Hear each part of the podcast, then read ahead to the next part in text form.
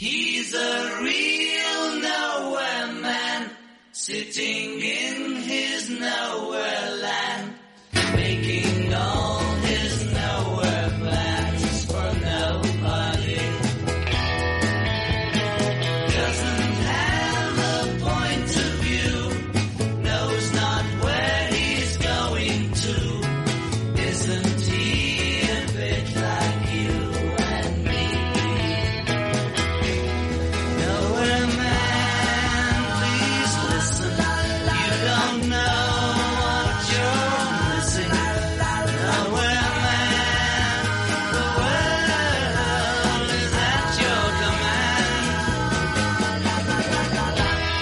En el rock reconoces algo verdadero, como en toda arte en la vida, ¿no? Si es real, normalmente es sencillo, y si es sencillo, es verdadero. Vamos a ver, yo esto lo pienso, pero lo dijo John Lennon.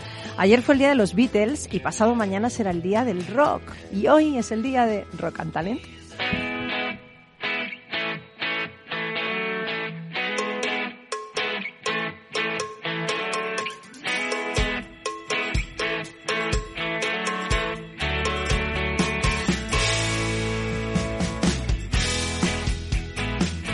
En Capital Radio, Rock and Talent, con Paloma Orozco.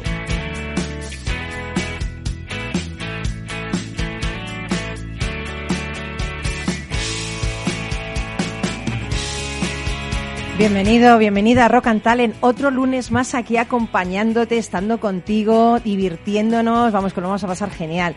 Eh, bueno, como no voy a estar yo pasado mañana para celebrar el Día del Rock y no he estado ayer contigo para celebrar el Día de los Beatles, pues hoy voy a celebrar el Día de Rock and Talent con el Duende y con mis invitados que son maravillosos y vamos a pasarlo genial, además de escuchar unas historias increíbles. Bueno, dicen que la música cura el alma, pero también salva vidas.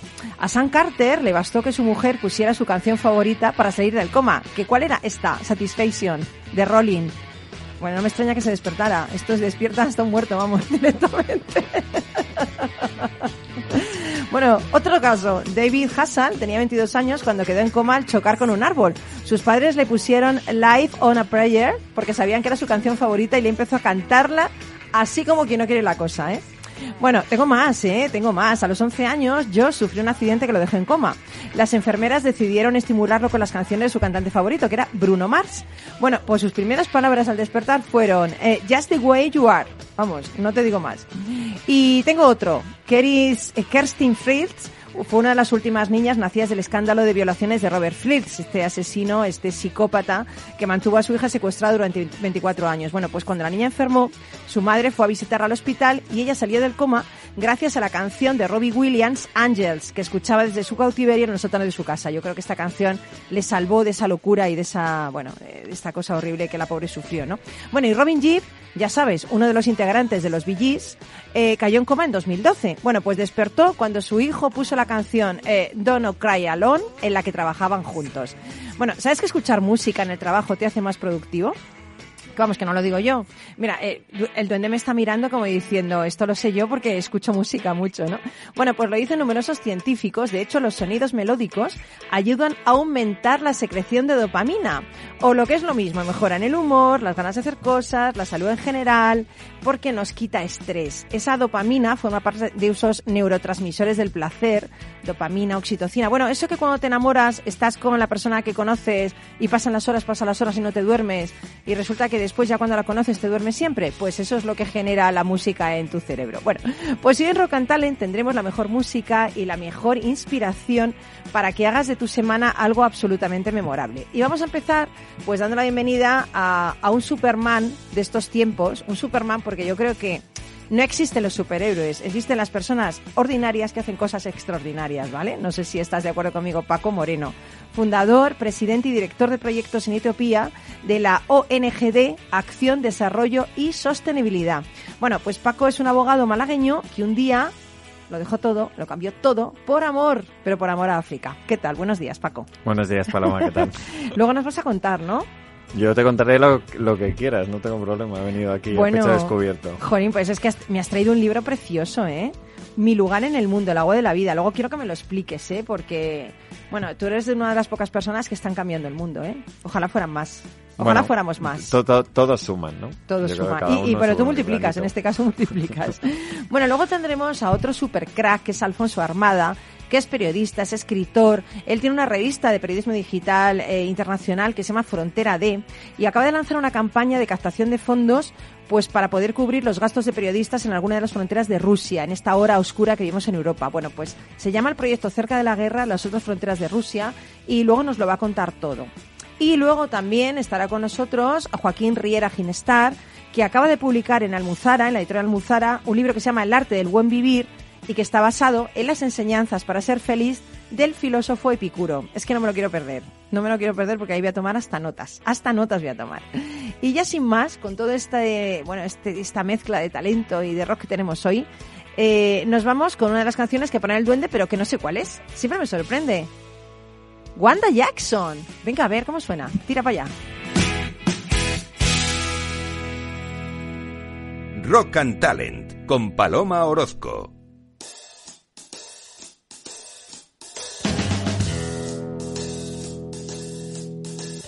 Bueno, pues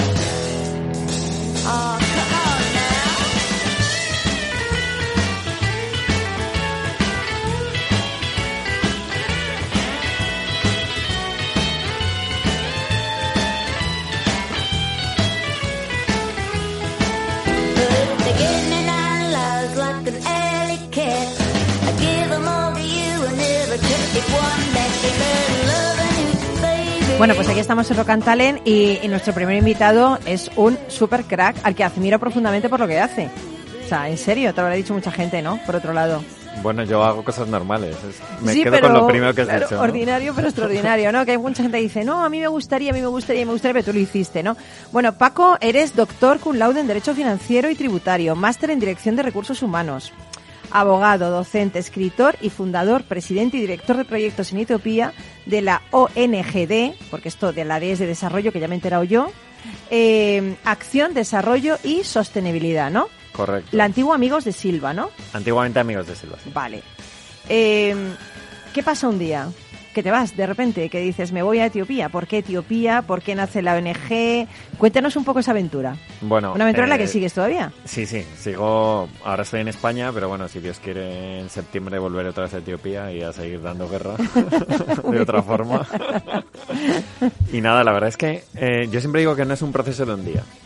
¿Vale? Las cosas te Porque van tú eras abogado y estabas trabajando de abogado. Sí, sí, yo trabajaba y daba clases en la universidad, entonces eh, empecé de voluntariado eh, un verano, ¿no? Las cosas me iban muy bien y bueno, vamos a intentar compensar el, lo bien que nos va con los demás, ¿no? Y nos planteamos, Etiopía fue casualidad, fue porque pregunté a un amigo con el que me solía ir de viaje, que es Jordi, y dijimos, bueno, este verano, ¿dónde nos vamos?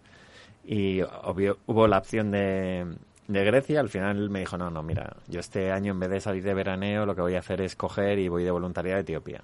Y yo me acuerdo de entrar a dar clase en la universidad, salir y llamarle otra vez, oye, que me apunto. Y entonces me dijo, no, hombre, no, si tú no tienes capacidad de estar allí, te va a dar el yuyu. ¿Por qué te va a dar el yuyu? La verdad es que yo he ido de ¿Es campamentos. Duro? ¿Es ¿eh? duro? Sí, sí, sí. O sea, es de las cosas que, que necesitas cambiar el chip, ¿no? Yo creo que, que llegas, el impacto que tienes la primera vez es impresionante y hay gente que puede cambiar, gente que no y gente que lo hace antes. ¿Que se adapta o no? Correcto. ¿Qué es lo más duro para cuando llegas? Pues yo creo que siempre te hablan de la pobreza, ¿no? Y hemos visto aquí un tipo de pobreza diferente, pero cuando llegas allí y son los pobres de los pobres, que es los que cogía. Madre Teresa de Calcuta, que es la que nos acogió de voluntariado. Qué gran mujer, ¿eh? Qué gran mujer. Impresionante. Uf, qué gran mujer. Pero ellas y todas las que trabajan Sí, allí sí, totalmente, en casas, o sea, totalmente, es para quitarse el sombrero. totalmente. Y llegas allí y ves eh, algo que, que te impresiona, que es, es el agua, ¿no? El agua allí lo necesitan mucho y no lo tienen, ¿no? Un país Bueno, de los más desérticos, o si no el Eh, más. Addis Abeba es como una capital que tú encuentras un poco de todo, ¿no? Pero cuando ya sales y te vas a la zona de Afar, que es donde hemos estado trabajando y seguimos trabajando, empezamos la ONG, claro, te das cuenta que eso es desértico, ¿no? Yo, yo me acuerdo cuando salimos en Telemadrid, en Madrileños por el Mundo, y de repente llega mi madre y te dice, oye, no, pero es que estás en el desierto. digo, mamá, te lo he explicado, esto es el desierto. ¿No? Porque además to- todos tenemos el, el concepto romántico de desierto, ¿no? Ahí súper bonito, Sí, con las dunas, La tal. Jaime, el té de media Claro. tarde, claro, pero no es este, no es este tema, ¿no? Ahí la realidad no es esa, ¿no? Y además contando con un 90% de población nómada, pues claro, son nómadas porque buscan agua. Ya. Entonces ahí te das, te empiezas a dar cuenta de lo que cuesta tener agua y lo que valoramos el tener agua. Un día conoces a, a una persona de Ronda, un rondeño, lo conoces en Etiopía, qué Lo causalidad, que te enseña el arte de los zaorís para encontrar agua. Y cuando lo aprendes, pasas del 55% de acierto al 98% de acierto con un péndulo. Esto, esto, es para, esto ya solo para escribir un libro. Bueno, la verdad es que sí. ¿no? Madre mía. O sea, tú imagínate con el esfuerzo que haces de buscar financiación, de empezar Uf. a perforar, hay veces que tienes agua, a veces que no. ¿Cómo le dices a un donante que te has gastado el dinero y que no ha habido agua? Ya. Entonces aparece un día la oportunidad y me dice, hombre, pero tú no te acuerdas. Bueno, te lo dirás, y te dirá, aquí yo, a ver si te... ¿Qué pasa? Pero tú no sabes hacer lo del palo. Digo, lo del palo. Digo, pues mira, me gustaría. Y dice, y yo lo enseño, ¿eh? Esto es un don, ¿lo tienes o no lo tienes? Y nada, me dejó el palo. Y lo tienes, el don le tienes, mira. Y lo tengo, lo tengo. Y desde entonces, ¿cuántos pozos has- habéis perforado en África? Pues llevamos en total en Etiopía 121. Madre mía, 121 pozos. 121 pozos, sí. Todos, el agua fluye, el agua mana. Increíble, sí. Es increíble. Es increíble. Es increíble. Además con la necesidad que hay de agua. Porque supongo que la gente tiene que ir de un sitio a otro cargando muchísimos kilómetros para encontrar agua. Y eso lo hacen las niñas. Tú Y imagínate la niña no está en el colegio, que entiendo. las niñas eso. no pueden ir al colegio porque son las encargadas en la familia Uf. de ir 5, 10, 15 kilómetros. Madre y, mía. y no solo eso, sino el volver con un bidón de 20 kilos. Madre mía. Claro, cuando estamos en, en un cole que damos alguna charla, claro, tú te imaginas el bidón de 20 kilos es como un intangible, no, no te puedes hacer una idea. Pero cuando No. dices, no, no, coge 20 botellas de leche, cárgatelas a la espalda y muévete. No, me vete 5 kilómetros. Ahí está. que Entonces, muévete al coche de Mercadona. Ahí ¿Sabes? te das cuenta de lo que pesan 20 kilos. Madre mía, madre mía. Eh, 52 grados en Etiopía, a veces. Llegamos a tener 52, sí. ¿Cómo, ¿Cómo se sobrelleva eso? Uf, con mucha agua. ¿Cómo, ¿Cómo lo hacen ellos? ¿Cómo lo hacen? Pues la verdad es que arrancas con el sol. Es un país donde Mm. normalmente se trabaja con el sol de 6 a 6. En la época donde hace más calor, que son 6 meses al año, tienes que empezar un poquito antes, a las 5, y haces un parón muy grande a mediodía. A partir de las 11, 11 y media. O sea, ya a las 10 y media, si quieres tocar algún material, cuando estábamos construyendo el hospital, que las planchas del techo son metálicas, no podías ni cogerlo de lo que mía, quemaba ya. madre mía. Y luego ya empiezas un poquito más tarde, a partir de las 4, y apuras el día, seis y media, 7, como muy tarde. ¿Y alguna anécdota que te haya surgido? Porque supongo que tendrás muchas, ¿no? En, en todo este periplo de ayuda, de, de intentar conseguir ese agua para estas personas. Pues mira, relativa con el agua, relacionada con el agua, me quedé un día tirado en el desierto sin agua. Y además Uf. llevaba el coche de voluntarios, venían dos sisters de Madre Teresa con nosotros y fue una experiencia. Una experiencia porque ves cómo la gente reacciona cuando no tiene agua o cuando... Yo me acuerdo un voluntario que vamos a morir, que vamos a morir. Digo, hombre, a ver. Todos vamos a morir. Solo llevamos un día en el desierto, pero todos tú vamos a tranquilo. morir, pero todos, ¿sabes? O Pero, sea, y fue una experiencia y cuando ya por fin estuvimos todo el día tirados, nos quedamos sin agua, encontramos agua marrón, las pobres sister con el sari filtrando el agua marrón y había dos litros para nueve. Y yo me acuerdo que no llegué a probarla, porque la gente saca sus instintos más básicos y gente de yo eso no lo bebo a beberse un litro de repente, bueno, y los demás qué. uf, O al final, cuando ya nos rescataron a última hora del día, que tuvo que venir otro coche, tuvimos que andar dos kilómetros, em, ya exhaustos porque nos había quedado el coche tirado en medio de una duna, no podíamos sacar el coche, Uf. estábamos súper cansados, no teníamos ni comida ni agua. Y, y cómo llega una persona con un bidón, igual, el mismo que se ha bebido el litro, que decía que no se lo bebía, vomitando de la cantidad de agua que se había Uf. bebido y el resto, pues tres sorbitos y poco más. ¿no?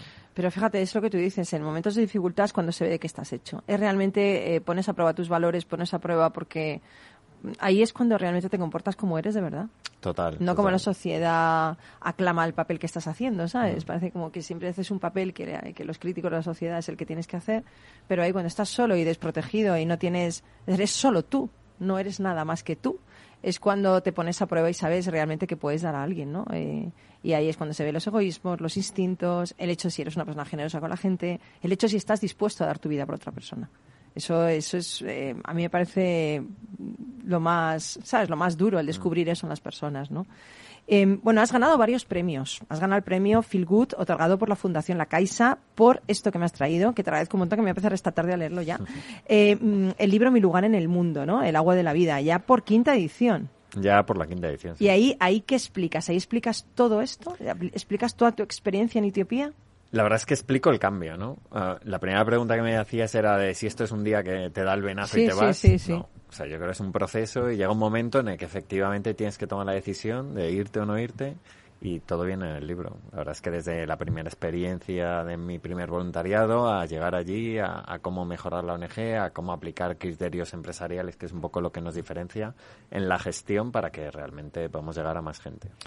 Porque además, bueno, yo, yo, yo he visto que, que realizas esos proyectos de desarrollo en Etiopía, pero que lo haces basándote en eso que dices, ¿no? Ese modelo de trabajo empresarial para garantizar los máximos resultados. O sea, creo que todo lo que has hecho y todo lo que has estudiado estás poniéndolo en práctica aquí, ¿no? No es como alguien que no tenga esa, esa capacidad de gestión, ¿no? Supongo que una, una asociación, una fundación, una ONG tiene que tener capacidad de gestión para poder multiplicar los fondos, para poder ajustar dónde va el dinero, para, para que tengan resultado, ¿no? Yo siempre pongo el ejemplo de nosotros tenemos varios donantes, ¿no? Y hay gente mayor que nos dona, ¿no? Y te- a lo mejor te dona 5 euros al mes, ¿no? O sea, la responsabilidad de la gestión adecuada de esos 5 euros, igual que los 100, los 1000 Mm. Sí, o o los los 10.000, 5.000, mm. es clave. A mí me da igual que me engañen con mi dinero, pero no con la ONG. Entonces, Claro. eso supone un desgaste en terreno muy fuerte, porque te tienes que pelear con todo el mundo y una adecuada gestión. Ya no solo basta el ser bueno, intentar haz- hacer las cosas bien, sino Te que gestionas Claro. dinero de otros, Claro. público o privado. Bueno, yo decía que habías ganado este premio Feel Good con este libro, Mi lugar en el mundo, el agua de la vida, pero has ganado otros premios. Has, has ganado el premio Proyectos Solidarios Tercer Mundo Caja Segovia, por el proyecto de atención sanitaria implementado eh, por, por ADS, ¿no? Por, eh, en Etiopía, premio Telva Solidaridad 2022.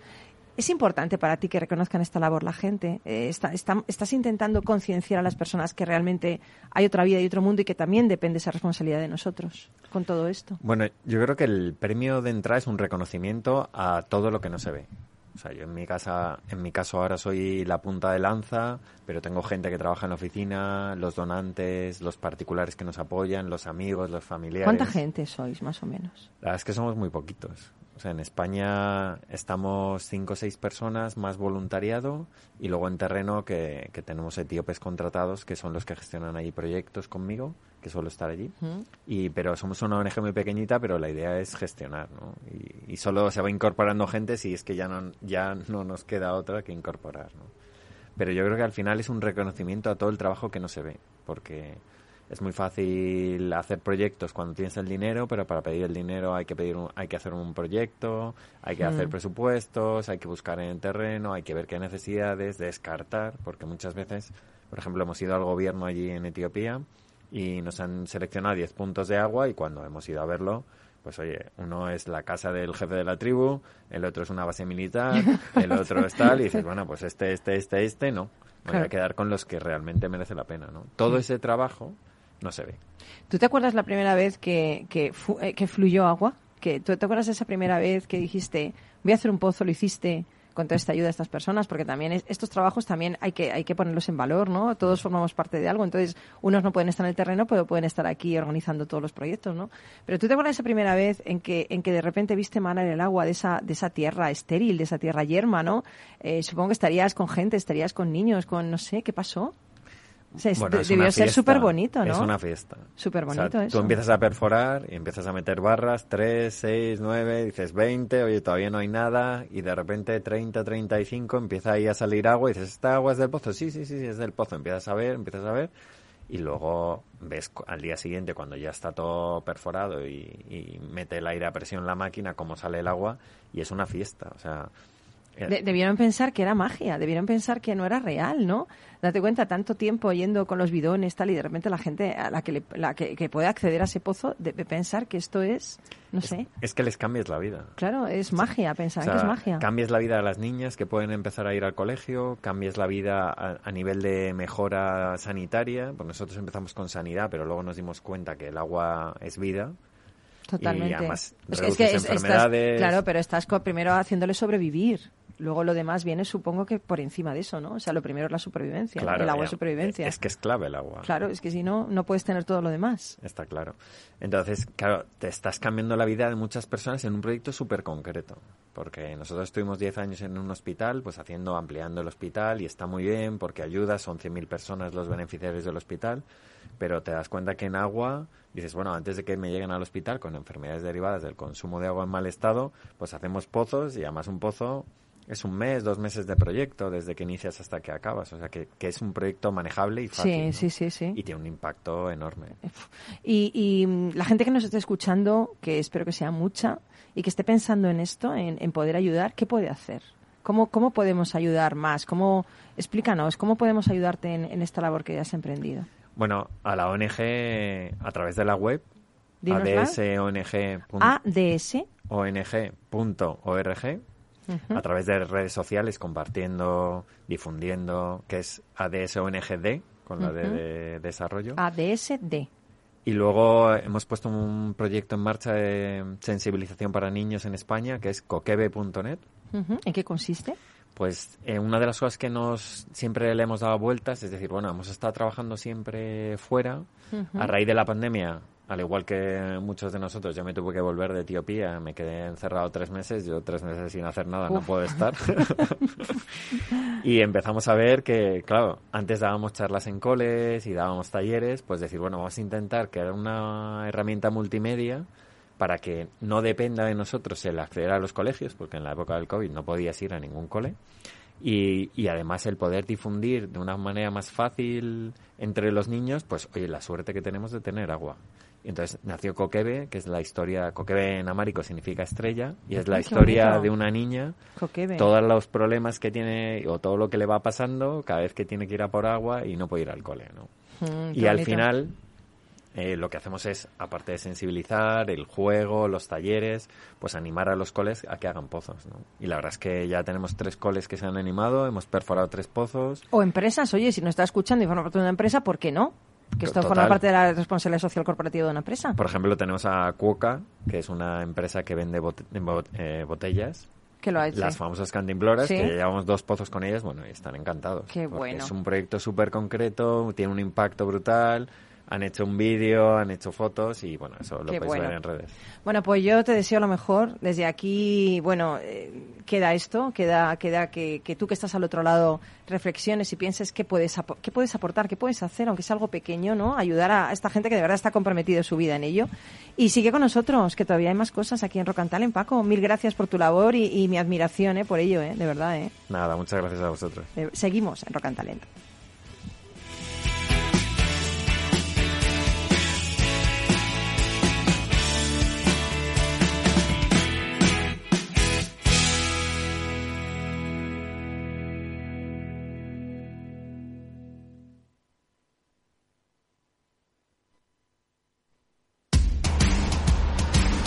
No pierdas detalle de todo lo que afecta a tus inversiones y a tu bolsillo. Toda la información en Mercado Abierto con Rocío Arbiza, de 4 a 7 de la tarde en Capital Radio.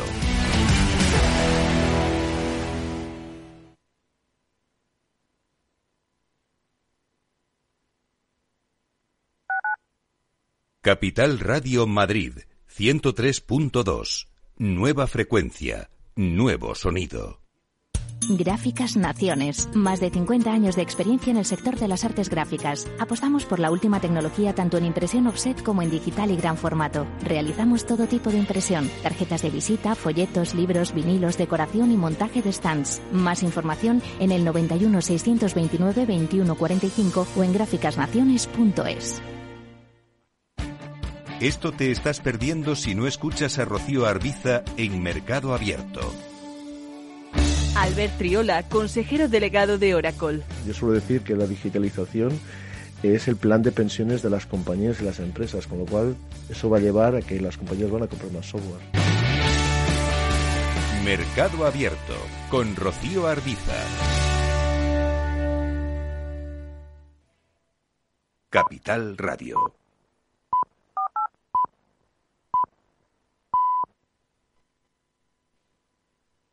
En Capital Radio, Rock and Talent, con Paloma Orozco.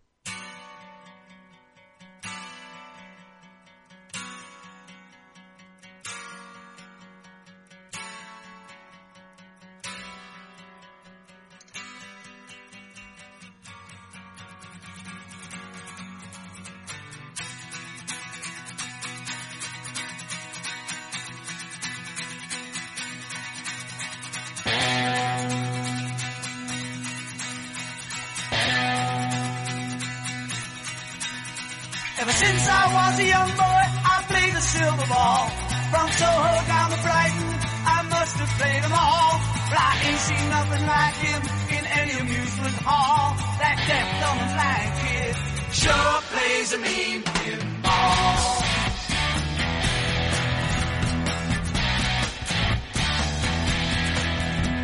He stands like a statue, becomes part of the machine. Feeling all the bumpers, always plays clean. Plays by intuition, the digit counters fall.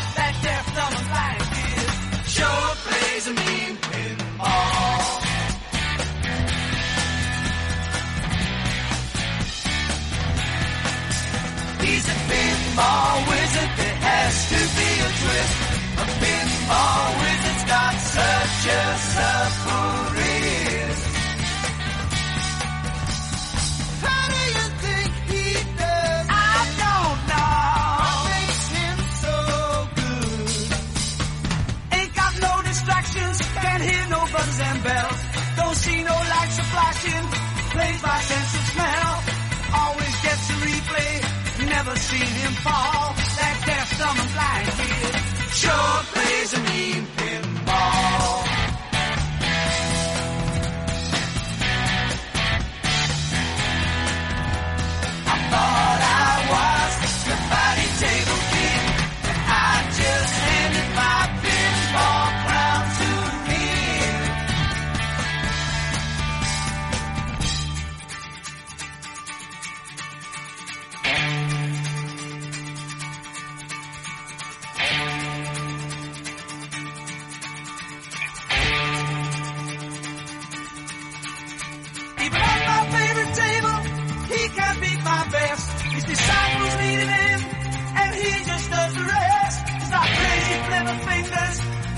seen him fall.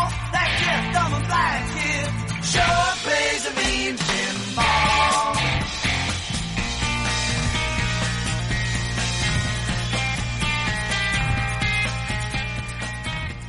¿vale? Bueno, ya, ya, le ya he puesto a Alfonso. ¿Qué tal? Buenos días. Ya te he puesto, ya Hola, te he ¿qué puesto tal? ahí, te he puesto ahí en lista espera para Vale, poder vale. hablar contigo. Eh, ¿Sabes que no funciona el enlace de, de, eh, de Zoom? Lo haremos por bueno, teléfono, no pasa entonces, nada, ¿no? lo hacemos así por Vale. teléfono. Si tienes una voz Vale. radiofónica, Alfonso, no hay ningún problema. Muchas gracias, Aquí nos amable. están oyendo la gente y dirá, esta, eh, claro, aquí hay que buscarnos la vida. Cuando los invitados son interesantes Bien, y no pueden venir, pues los Vale. hacemos, te llamamos y no hay ningún problema. Pues nada, estupendo, bueno, pues bienvenido Alfonso Armada, periodista, escritor, dramaturgo y poeta español. ¿Qué te parece? Me parece bien. Bueno, oye, en tu trayectoria como, como periodista has cubierto conflictos como el cerco de Sarajevo o el genocidio de Ruanda. Fuiste corresponsal para África en el diario El País y también corresponsal en Nueva York para el diario ABC. Y en la actualidad, eh, mm, bueno, editas y diriges la revista digital Frontera D. Eso es, sí. es una revista que me encanta, ¿eh? Por otro lado, ¿eh? Pues muchas gracias. Sí. La verdad que es una revista un poco que hacemos por amor al arte. Llevamos ya 12 años en la red, que es un pequeño milagro porque es una eternidad. Sí. Pero bueno, ahí seguimos. Oye, además eres presidente eh, honorífico de Reporteros Sin Fronteras, donde estuviste un montón de tiempo, ¿verdad? Bueno, estuve vice- vicepresidente casi seis años y de presidente cuatro. Sí, fue un trabajo apasionante, pero es trabajo voluntario. Tenía que trabajar porque ganar dinero todavía para vivir. Ya. Pues al final, en fin, eh, convencí a mis compañeros, sobre todo compañeras, porque la mayoría son mujeres en la junta directiva, Mm. que ya ahora de- era de, de- de cambiar y nombrar a otra persona. Y bueno, ahí siguen luchando. Yo les apoyo desde fuera, por supuesto, porque me parece fundamental lo que hace Reporteros Sin Fronteras. Hombre, totalmente, totalmente. Bueno, y ahora, desde esa revista Frontera D, acabas de lanzar una campaña que a mí me parece una campaña, aparte de necesaria, me parece una campaña de concienciación importante, porque estás dando visibilidad. eh, bueno, a esas otras fronteras de Rusia, ¿no? El proyecto se llama Ajá. Cerca de la Guerra, las otras fronteras de Rusia, y, y tienes ahí un montón de gente haciendo qué. Cuéntanos, ¿en qué consiste el proyecto? Bueno, esto llegó a través de una periodista ecuatoriana, Soraya Constante, eh, a quien yo conocía, que estuvo también trabajando en la frontera entre Rusia y Polonia. Sí. Y ella me dijo que, bueno, que, le pensaba que no estábamos cubriendo bien, contando bien todas las fronteras que, del este de, de Rusia, en, en concreto Finlandia, los países bálticos, también Moldavia, que aunque no tiene frontera directa con Rusia, hay una, una banda de territorio que es la Transnistria, que es una, una franja prorrusa donde además hay pues unidades rusas apoyando a, este, este intento de secesión de Moldavia. Y pensamos que era muy interesante contarlo y además con la mirada de periodistas locales. En concreto hay dos periodistas bielorrusias, bielorrusas, Hanna Palinets y Nasta Zakarevich, que están exiliadas porque, bueno, en con- en concreto eh, Nasta estuvo encarcelada por el régimen de Lukashenko. Y ahora están las dos exiliadas en los países bálticos y, bueno, nos parece una voz fundamental, gente que conoce muy bien esa, esa zona, que pueden acercarse, que además hablan ruso, porque nuestra idea es publicar los reportajes en ruso y en castellano. Y también ahora se ha incorporado un, un periodista ruso disidente, que también ha buscado eh, cobijo en los países bálticos, para contarlo precisamente, con, con la mirada de gente que conoce bien esas fronteras y que nos han ayudado a entender. Y además con lo que nos tenemos es que por la fatiga de los propios medios hay una especie Ujú. como de cansancio de. Ucrania, Sí. cuando, en fin, la muerte está a la orden del día, los bombardeos siguen ahí y, y el sufrimiento de la población es inaudito. Entonces nos parece Mm. muy importante contar lo que pasa en todas esas fronteras. Desde luego. Pero no son solo periodistas los que están en este proyecto colaborativo. Tienes fotógrafos, ilustradores, traductores. Tienes un equipo importante de gente en esto, ¿no? Sí, la idea es hacer un trabajo multimedia, es decir, aunque la base son unas crónicas de largo aliento, pero va a haber también eh, muchos vídeos y fotografías. Está Edu León, que trabaja también entre Ecuador, España y muchos, muchos, muchas zonas. Hay dos traductoras, Amelia y Ángela Serrayer, que hablan además polaco y ruso y van a traducir los textos del ruso al castellano, y otra periodista, Ángela Verges. Es un equipo eh, bastante importante y después por parte de Frontera D pues habrá cuatro editores, Laura Marta, Cristina Jiménez Orgaz, Carlos García Santacília y yo, que haremos un poco la revisión de los textos y la comprobación de todos los datos para que el resultado final sea lo mejor desde el punto de vista periodístico, para que la gente entienda un poco mejor. Y sobre todo algo que nos parece fundamental en Frontera es ayudar a que el lector eh, se ponga en el lugar del otro. Mm. Que, que la forma de contarlo pues te acerque al máximo a esa realidad. Eso es importantísimo, importantísimo. ¿Qué necesitas? Porque esta campaña acaba en muy poquito tiempo. Estás, es- ¿Has conseguido ya algo? Cuéntanos en qué, en qué fase Sí, está la campaña, en qué, en haciendo. momento. Lo estamos haciendo a través de Goteo, es una campaña de microfinanciación o de crowdfunding, como se suele decir. Eh, la verdad es que este dinero prácticamente todo es para los periodistas que hacen el trabajo. Para Frontera D, pues habrá una pequeña cantidad eh, para, para el servidor, pero la verdad que esto sobre todo para los periodistas, a los locales y a los que viajen a la zona.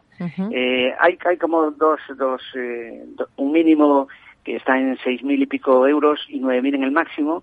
Si conseguimos más dinero, pues pasarán más tiempo, eh, habrá más posibilidades de hacerlo mejor.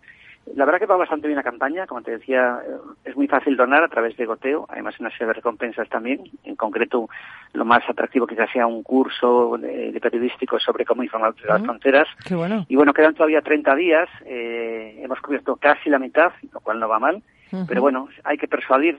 Yo comprendo que también eh, siempre estamos pidiendo a los familiares, amigos que apoyen estas iniciativas. El periodismo no vive un mejor momento, pero bueno, eh, nos parece fundamental. Es verdad que hay gente que no quiere saber, que es legítimo, pero me parece un error, porque al final, eh, aunque queramos, Mm. no somos una isla. Lo hemos visto durante la pandemia, Sí. lo estamos viendo ahora mismo con la guerra de Ucrania. O sea, el, el coste para la población ucraniana es muy grande, pero para Europa también. Y Sí. las consecuencias desde el punto de vista energético. No digamos también para muchas poblaciones de, de África, por ejemplo, con el corte del- del- de la distribución del, del trigo y, otros cereales ucranianos que están dejando de ser cosechados y enviados al extranjero, con lo cual muchos nos tememos que va a haber, vamos a ver hambrunas que al final provocarán más, más, más eh, emigración y más problemas en las fronteras. Entonces, bueno, todo está relacionado y más vale que sepamos a qué atenernos para reaccionar mejor como ciudadanos. Claro, es que la información, además, yo siempre digo la información es poder y aparte el meter la cabeza ahí como el avestruz debajo de, de la arena no sirve de nada. O sea, esta gente No, se está es jugando la vida por informar y por, y por explicarnos qué es lo que está pasando de una forma veraz. Y entonces, bueno, pues hay que echarles un cable también en esto, ¿no? Bueno, eh, la verdad que nosotros estamos convencidos de ello. Eh, hay algo casi de apostolado aquí, nos parece algo fundamental. Yo creo que la gente tiene que entender lo importante que es el periodismo, que si no estamos vendidos a los abusos, lo hemos visto en Rusia, ¿no? Sí. En Rusia que el control de la información es absoluto. Eh, la verdad que la población está pues en una inermia. Alienada totalmente, alienada Claro, totalmente. no, tiene una- y aparte, bueno, cualquiera que se atreva a, a hablar de la guerra, a mencionar incluso la palabra invasión, se expone a muchísimos años de cárcel. Mm. Y a pesar de todo, hay periodistas hacen, valientes que se han atrevido y han sufrido las consecuencias del puño de hierro de Putin. Mm. Oye, tú has cubierto, eh, Alfonso, conflictos armados en otras partes del mundo, ¿no? ¿Cómo, cómo es el día a día de, de un periodista en la trinchera? ¿Cómo es? Bueno, a mí no me gusta darle mucha importancia porque, a fin de cuentas, eh, quien padece la guerra es, a fin de cuentas, quien lo sufre en su propia carne, en su propio país. Tú cuando vas como enviado especial llevas un pasaporte, yo suelo llevar un visado y tienes un billete de vuelta, ¿no? Entonces eh, vas, eh, lo cuentas a lo mejor puedes, tratas de contar historias humanas que ayuden, como decía antes, a la que la gente entienda que eso le puede pasar a cualquiera.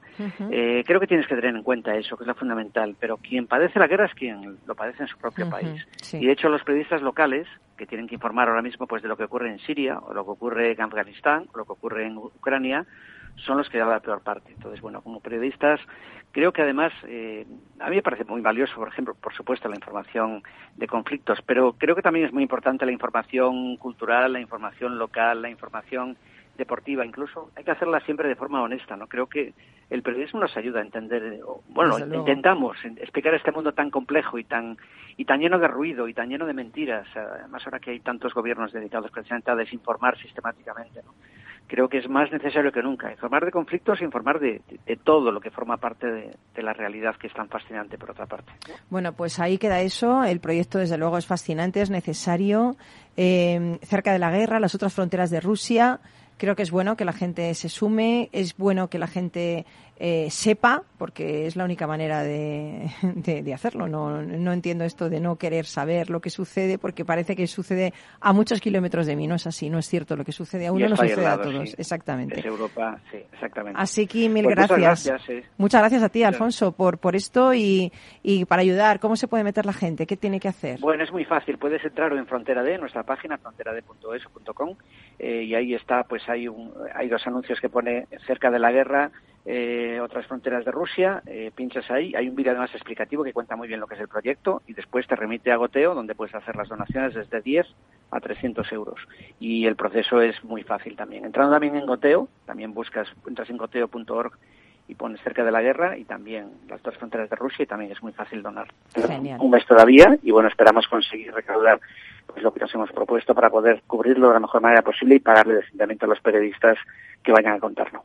Genial, Alfonso. Pues nada, mil gracias por, por eh, compartir la experiencia con nosotros y compartir este proyecto. Y aquí estamos para lo que ne- necesites. Muchas gracias, Paloma. Un abrazo muy grande. Otro para ti. Seguimos en Hasta luego. Hasta luego. Gracias. Chao.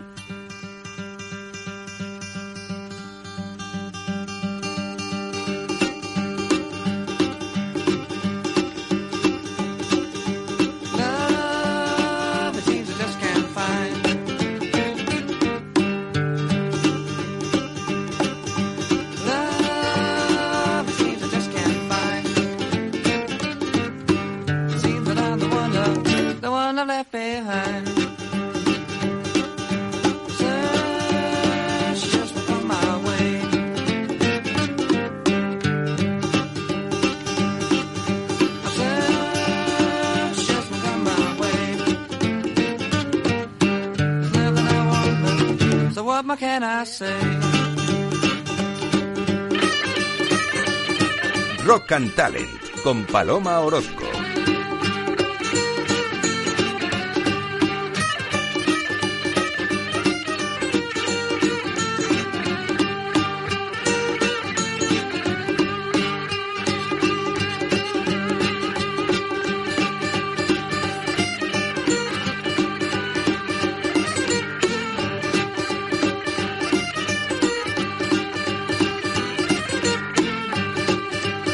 Bueno, aquí seguimos en Rock and Talent. Eh, cada vez eh, me quedo más alucinada con el duende. Es que resulta que esto que estás escuchando es status quo.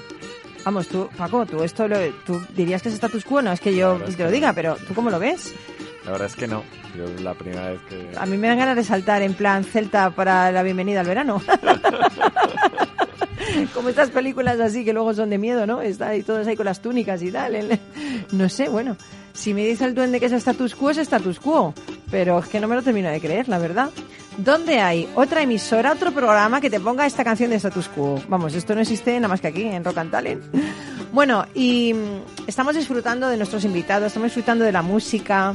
Y el que disfrutaba un montón, ¿sabes, ¿sabéis quién era? Era Epicuro, que era el, el pensador griego eh, que vivía en Samos y que hizo del placer el centro de su filosofía. Bueno, pues según este filósofo, hay que, entender a- hay que aprender a vivir logrando discernir entre los deseos adecuados e inadecuados con vistas a obtener el mayor placer posible y la mejor felicidad. Bueno, yo me pregunto, ¿siguen siendo válidas las enseñanzas de este sabio eh, que llegó por primera vez a Atenas cuando murió Alejandro Magno? Es decir, hace más de, pues te diría, hace más de 2.300 años. Bueno, pues yo he buscado a un experto en la materia y he buscado a Joaquín Riera, que es un, un escritor que acaba de publicar en la editorial Almuzara un libro inspirado a las enseñanzas de Epicuro que se llama El arte del bien vivir, no del buen, del bien vivir. Así que bienvenido Joaquín a Talent, ¿qué tal? Hola, buenos días, encantado de estar con vosotros compartiendo un poco sobre filosofía, que es una materia que últimamente está bastante arrinconada, ¿no? Oye, yo te traslado la pregunta, ¿siguen siendo hoy válidas las enseñanzas de Epicuro?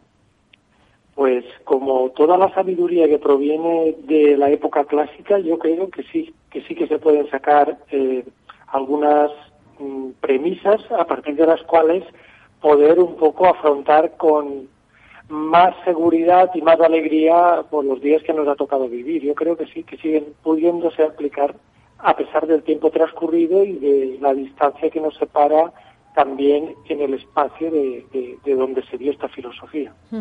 Oye, Epicuro era un disfrutón de la vida, ¿eh? Era un disfrutón que te puedes morir. Y, y le encantaba el placer, buscar el placer.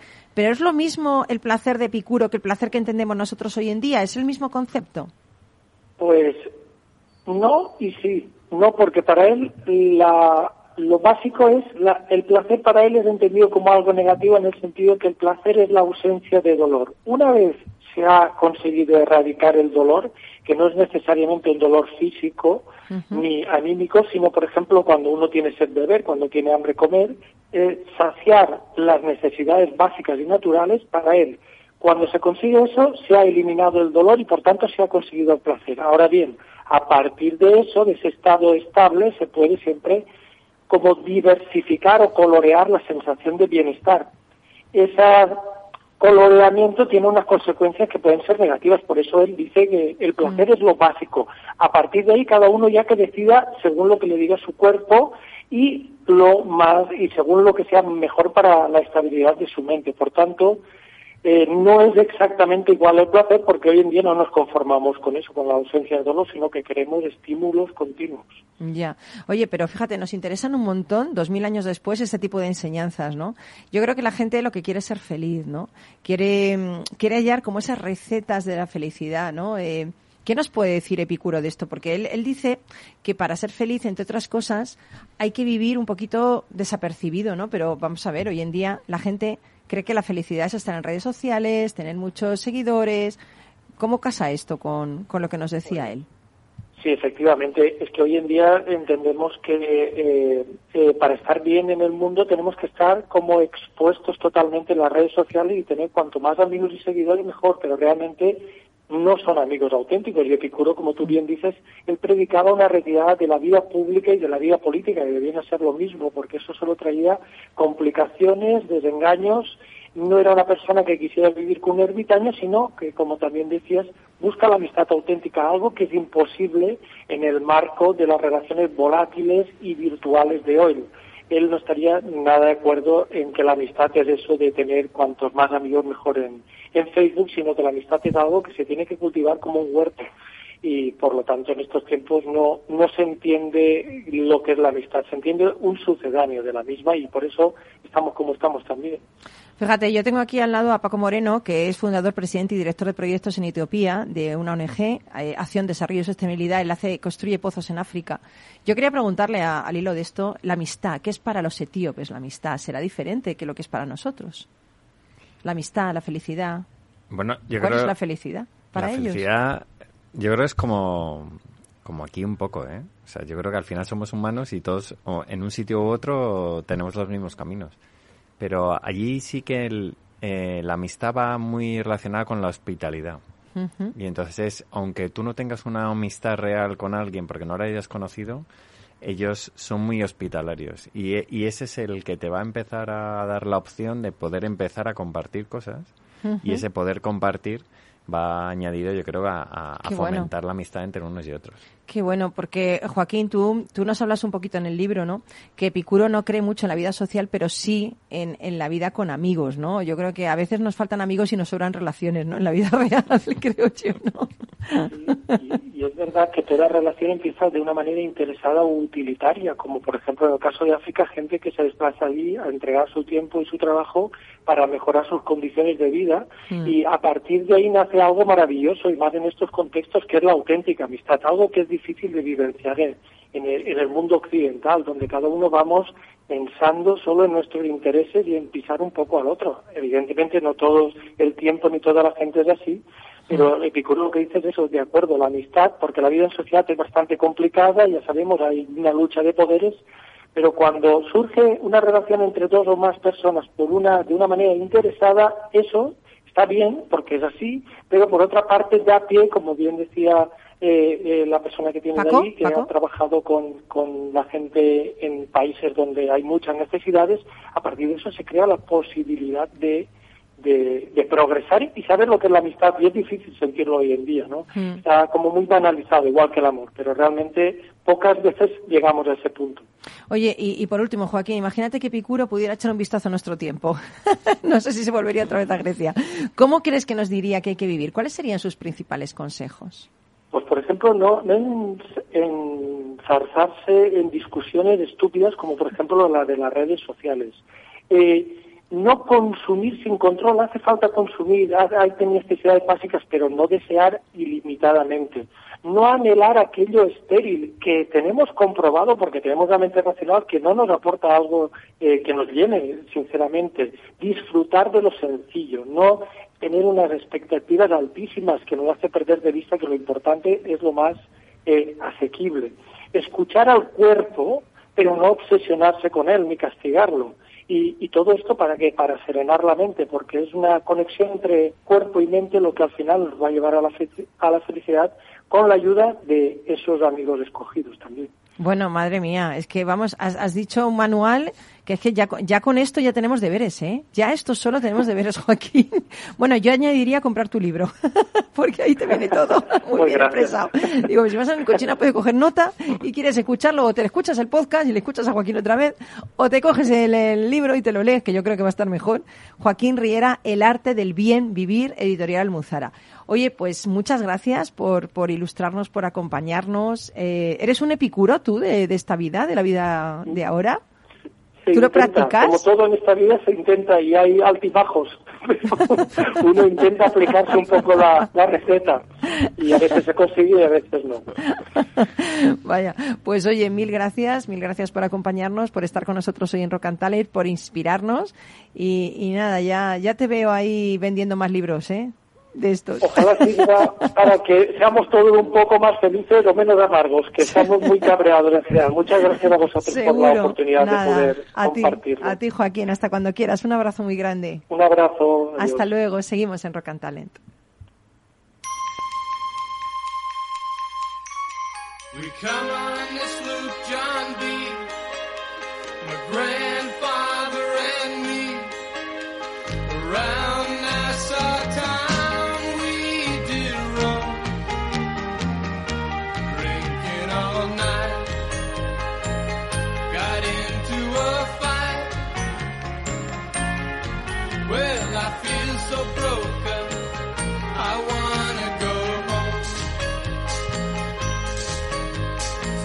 El guardián del templo de un gran monasterio zen había muerto. por lo que el gran maestro realiza una prueba a sus discípulos para determinar quién de ellos tendrá el honor de suplantarlo. Bueno, pues el gran maestro les dice, voy a presentarles un problema. Aquel que lo resuelva primero será el nuevo guardián del templo.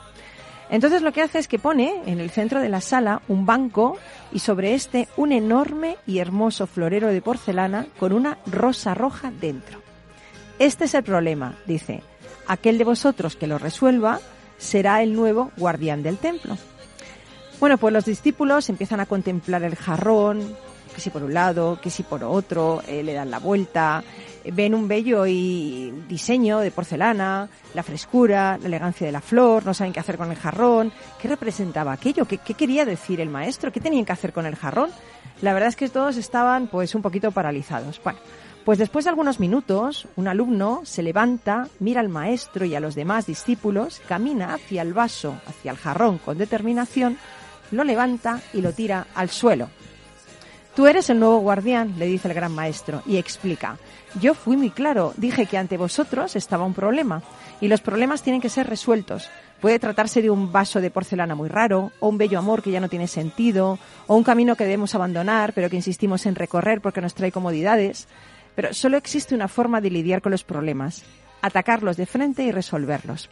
Y es que a veces, amigo o amiga, nos paralizamos ante las cosas que deben ser resueltas. Contemplamos los problemas, les damos la vuelta, los analizamos, incluso hablamos durante mucho tiempo de ellos y nos olvidamos de lo más importante que es solucionarlo. Así que, bueno, yo quiero despedirme de ti.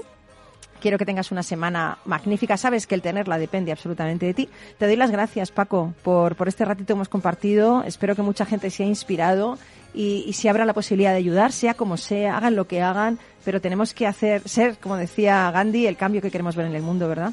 Totalmente. Muchísimas gracias a ti, Paloma, y a todo tu equipo por, por esta oportunidad. ¿no? Gracias a ti por lo que haces. Y a Alfonso Armada, también por su proyecto eh, cerca de la frontera. Y por Joaquín Riera, por ilustrarnos en esas enseñanzas de Epicuro que nos van a ayudar a ser un poco feliz. Más feliz. Lo único que ha dicho es algo sensato, sensato. Yo que tú me compraba el libro y me lo leía para ver, para, para practicar un poquito eso de la felicidad de forma sencilla, ¿no? Y mi consejo samurai de hoy, presta atención, no todo lo que solo reluce, ni toda la gente errante anda perdida. Mira, Paco, parece que está errante, pero está ahí enfocadísimo. bueno, pues Duende, mil gracias. Sabes que te quiero. Gracias por esta música maravillosa que nos has puesto. Y nada, seguimos aquí para ti. Y te recuerdo que no paramos en verano, que Rock and Talent sigue, sigue, sigue, sigue, sigue, sigue. Esto es uno parar. Sé feliz. Un besito. Chao.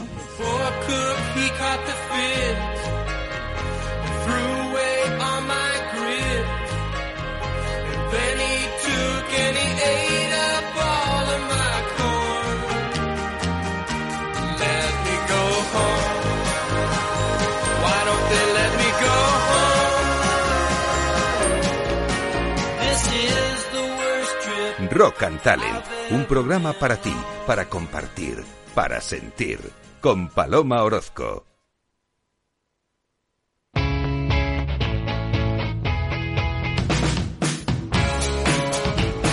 La economía despierta. Capital Radio.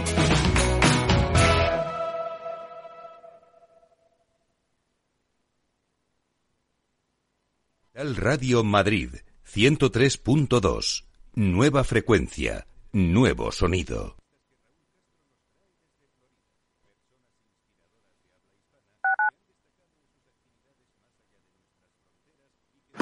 Si te gusta el pádel, en Capital Radio tenemos tu espacio. Todos los martes a las 22 horas saltamos a la pista para contarte la actualidad del World Padel Tour, los torneos amateur, las novedades de las marcas y toda la actualidad relacionada con el segundo deporte más practicado de España. Esto es Padel, los martes a las 10 de la noche en Capital Radio.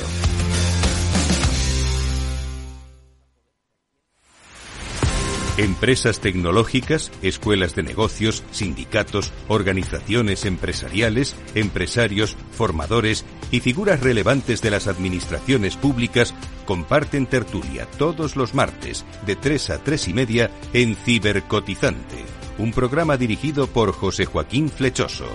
Cibercotizante, la digitalización desde una óptica diferente. Capital Radio.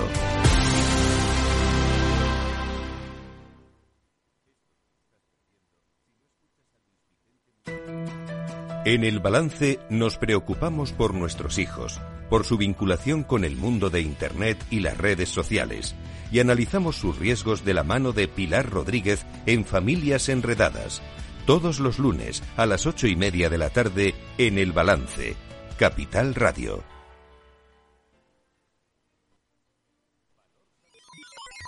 Los robots escuchamos Capital Radio. Es la radio más innovadora. Oímos a Saragot con Luis Vicente Muñoz. Ahí le has dado. Esto es Capital Radio. Di que nos escuchas.